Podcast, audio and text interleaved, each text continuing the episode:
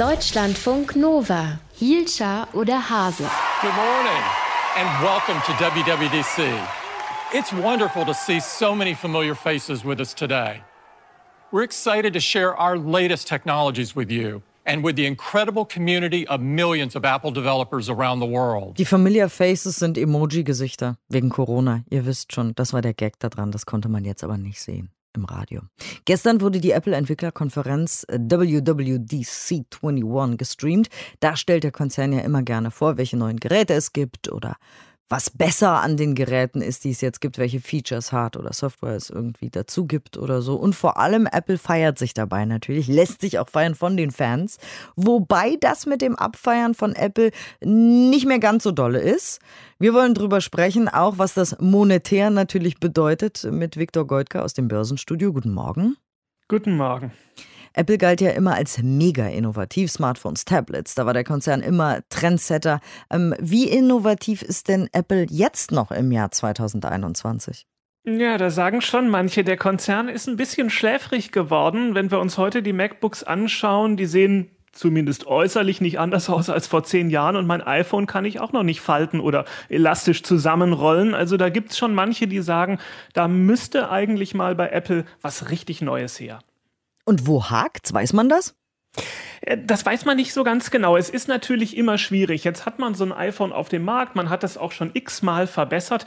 Was soll da noch kommen? Es ist, glaube ich, eher der Gedanke, dass man sagt, man muss eigentlich etwas völlig Neues entwickeln. Also statt zu sagen, jetzt am iPhone noch weiter herumzudoktern oder an den Macs noch weiter, das muss man natürlich auch machen. Aber viele Experten warten dann doch auf das nächste große Ding, vielleicht auf etwas wie eine intelligente Brille oder eine intelligente Linse, die ja so ein völlig neues Produkt sein könnte könnte, äh, das künftig vielleicht auch so etwas wie das Smartphone ein Stück weit ablösen könnte, äh, dass mir dann zum Beispiel, wenn ich durch die Fußgängerzone gehe, Informationen auf meine Brille spielt oder mit dem ich direkt vor meinem Auge zum Beispiel dann Fernsehen schauen könnte.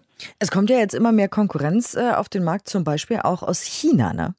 Das ist schon so. Also das sehen wir gerade bei Smartphones. Das ist wirklich irre. Apple war ja eigentlich traditionell immer am Handymarkt die Nummer zwei nach Samsung. Und dann haben wir gesehen im vergangenen Sommer, Herbst 2020, da hat sich zum ersten Mal ein chinesischer Hersteller äh, vor Apple gedrängt, nämlich Xiaomi, also geschrieben Xiaomi.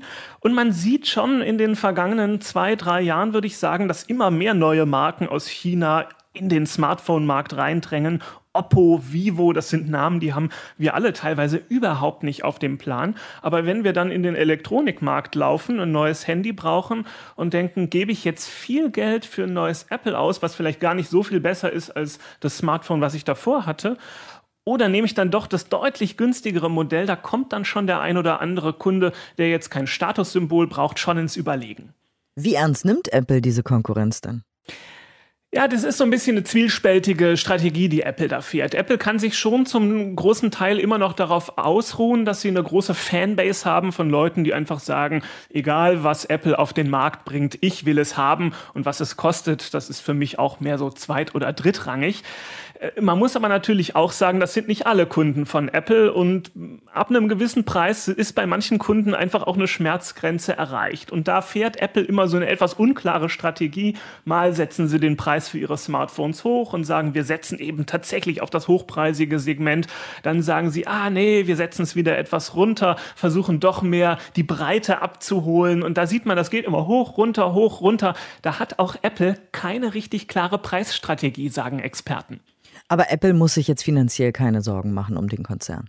Nee, äh, finanziell Sorgen machen müssen die sich nicht. Äh, der Konzern läuft auch an der Börse tatsächlich immer noch sehr gut und äh, viele sagen auch, dass Apple immer noch, gerade auch was äh, Produktweiterentwicklungen angeht, auch was sie jetzt heute Nacht vorgestellt haben, ja, zum Beispiel, dass man aus Fotos Texte auslesen kann, die eben auf einem Foto stehen, äh, dass sie da einfach tatsächlich immer noch innovativ sind, eben in diesem kleinen Bereich. Manche sagen dann aber, naja, vielleicht mit Blick mal auf die nächsten zwei, drei, vier, fünf Jahre, irgendwann sollte vielleicht wieder auch mal ein nächstes großes Ding dann kommen. Dankeschön, Viktor Goldgar aus dem Börsenstudio. Der wartet darauf, dass er sein Apple-Telefon endlich mal zusammenrollen kann. Deutschlandfunk Nova. Hielscher oder Hase.